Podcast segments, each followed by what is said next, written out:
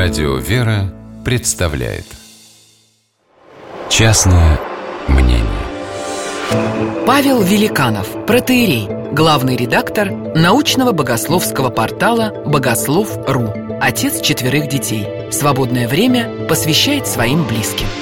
Частное мнение Эту историю рассказал мне один друг, недавно вернувшийся из Соединенных Штатов Америки. Как-то днем, прогуливаясь по набережной, он услышал надрывный детский плач. Ребенок рыдал в захлеб, и оставаться безучастным уже было невозможно. Вскоре перед его глазами открылась такая картина. Между дорогими, правильнее сказать, роскошными автомобилями бродила маленькая девочка лет 5-6 и громко плакала. Сквозь этот плач можно было разобрать какие-то слова, но при всем владении английским языком мой друг никак не мог понять, о чем же хочет сказать эта бедолашка. Он подошел к ней и начал ее спрашивать, почему она плачет, что случилось и где ее родители.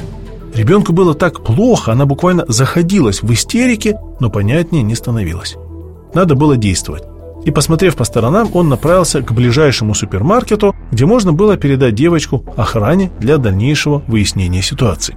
Девочка отказалась взяться за руку, но все же пошла следом. И вдруг, сквозь ее всхлипывание, он понял, что же такое постоянно твердил ребенок. «Сири! Сири! Где моя мама? Сири! Сири! Почему ты молчишь? Сири! Сири! Куда ты пропала? Сири! Ответь мне, пожалуйста!» «Вот это да!» — с изумлением подумал мой приятель.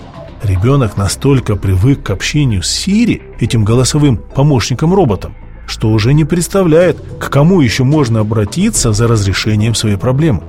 К счастью, не успев дойти до супермаркета, девочка увидела свою маму, которая увлеклась какими-то покупками и немного задержалась. Проблема разрешилась, детские слезы высыхают быстро, но эта история заставила и меня крепко задуматься.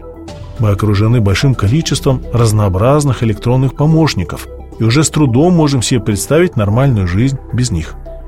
Но когда я вижу в самолете, как грудной ребенок в соседнем кресле с изумлением тычет крохотным пальчиком в печатный журнал и не может понять, почему страница не перелистывается, очень хочется что-то поменять в нашей жизни, чтобы дети вырастали здоровыми, полноценными, способными выживать даже без компьютеров и гаджетов, без стиральных машин и СВЧ-печек. Вырастали с теми навыками, только которые и могут их сделать счастливыми. Едва ли навык тыканья пальцами в экран является самым необходимым среди них. Частное мнение